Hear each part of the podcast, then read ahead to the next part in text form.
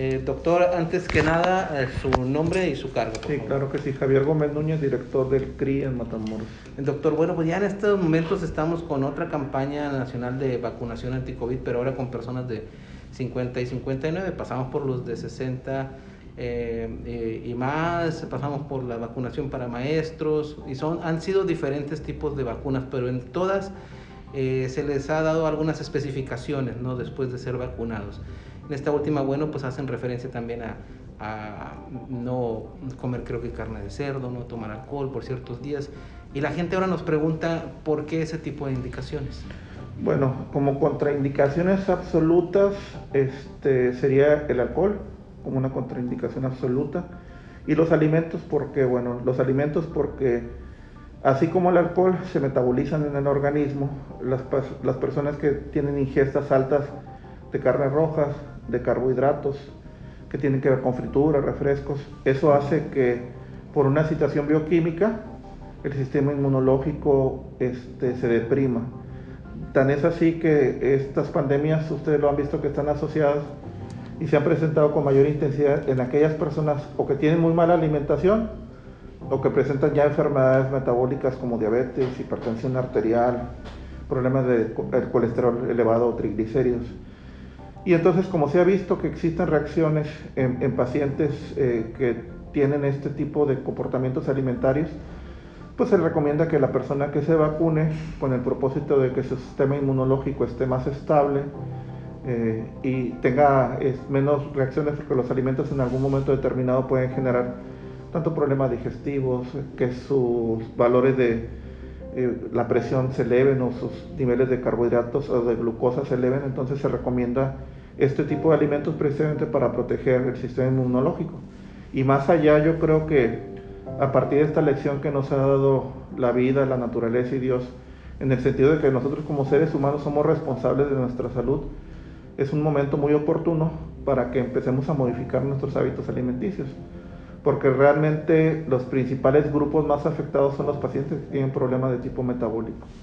Entonces yo creo que es una buena llamada de atención y si la recomendación es a no ingerir los alimentos es porque no olvidemos que todos los alimentos en algún momento dentro de sus procesos este, digestivos entran al torrente sanguíneo, tienen diferentes cargas este, iónicas, entonces bioquímicamente el organismo funciona diferente, entonces por eso se recomienda de primera intención pues que llevemos algo, una alimentación más mesurada, eh, de mejor calidad, que finalmente va a ser benéfico. Eh, en esta campaña se está aplicando la vacuna Sinovac.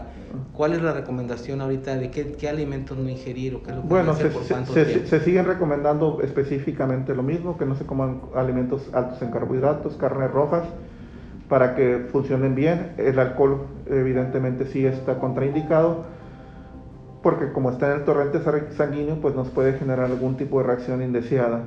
También se está aplicando la vacuna en las mujeres embarazadas mayores de 18 años y ahí nos podemos dar cuenta que, es, que este tipo de vacuna es una vacuna diferente a las otras vacunas. Esta, esta vacuna es una vacuna, si bien es, dice la gente china, funciona muy bien. De hecho, es una vacuna que está ah, asociada a las múltiples vacunas que nos hemos puesto todos durante las diferentes etapas de la vida, que son a través de virus atenuado funciona muy bien y nos da mucha seguridad, por eso se autorizó para las embarazadas. Entonces, ha habido muchas inquietudes de la gente que pregunta que si esta vacuna es muy buena, si esta vacuna es muy mala.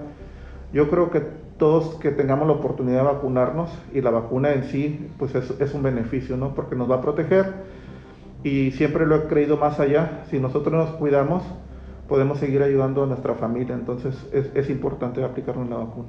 Eh, entonces, ¿me, podrían listar las recomendaciones que se dan? O sea, como si yo fuera un paciente. Sí, sí, claro. Entonces yo te recomendaría que como te acabas de aplicar la vacuna COVID, evites, o te, te comentaría que te prohibiría preferentemente evitar el alcohol. Disminuir, la ingesta alta de carbohidratos que tienen que ver con frituras, que tienen que ver con refrescos, eh, con carbohidratos altos, este, que procures estar en reposo para que la exposición también al sol no te agote o vayas a presentar algún otro cuadro y pues que lleves una alimentación más sana. Como quieras, si presentas alguna reacción, eh, normalmente pasan al área de, de, valoración, que es un tiempo aproximadamente de 30 minutos, porque es el tiempo en que se metabolizan la mayoría de los eh, alimentos y en este caso la vacuna y empiezas, tendrían algún síntoma o no. Bueno, seguir pendiente si llegas a tener alguna otra alteración, pues que acudas a una unidad de salud para que se te atienda. Doctor, tengo una fiesta y van a dar de comer eh, carne de puerco y me gusta mucho el café. Bueno, yo te recomendaría que como son sustancias que generan alteración del sistema nervioso y finalmente son vacunas que debemos entender que se están iniciando de manera emergente, todavía no podría yo decirte qué efectos tendrías si consumes alguno de esos alimentos y que hemos visto que en otros pacientes generan alteración de su sistema nervioso, problemas de tipo digestivo y pues lo, óptimo es que evites exponerte para que no presente ningún problema después. Eh, ¿Por cuánto tiempo se debe seguir esta recomendación? Bueno, la recomendación por lo menos tiene que ser una semana o dos mientras pasa todo el proceso de absorción de la vacuna y mientras vemos cómo reacciona tu organismo.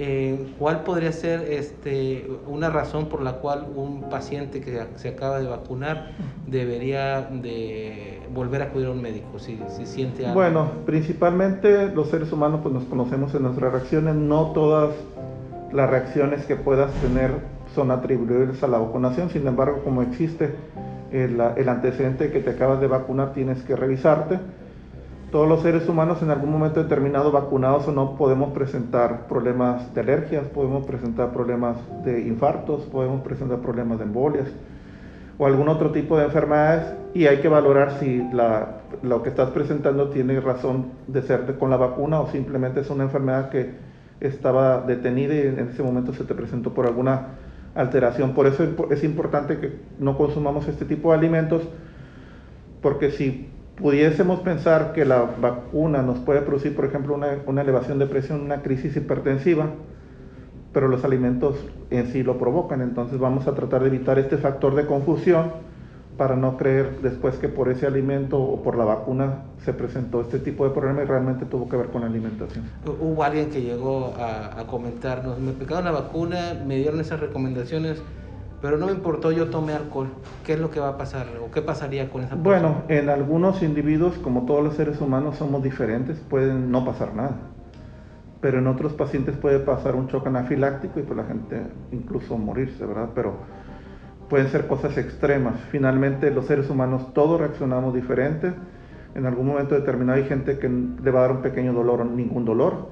Hay otra gente que se le puede llegar a inflamar la zona de la vacunación o poner dura, indurar pero va a depender de cada individuo. Entonces aquí lo prudente es, como estamos en un proceso aún de falta de con un conocimiento preciso de qué reacciones puede tener con la vacuna, se hacen recomendaciones generales para que no sea todo atribuible a la vacuna. Al final es muy importante entonces que las recomendaciones después de la vacuna se lleven al pie de la letra. Sí, no nos cuesta nada en el sentido de querernos nosotros porque más allá de desear una cosa, yo creo que como seres humanos debemos querernos y si nos queremos nos debemos cuidar. Y si queremos a alguien más y le queremos durar, yo siempre he pensado que nosotros como padres se supone que queremos a nuestros hijos, por ende, y la lógica es que si nos cuidamos, vamos a durar más. Entonces yo pienso que es una situación importante, sobre todo algo que como nosotros como seres humanos debemos ser responsables de nosotros para poder atender a los demás. Eh, doctor, también en el tema de las mujeres embarazadas nos comentaban que solamente a las mujeres con nueve semanas de gestación, no menos, pero no sé si después de las nueve también.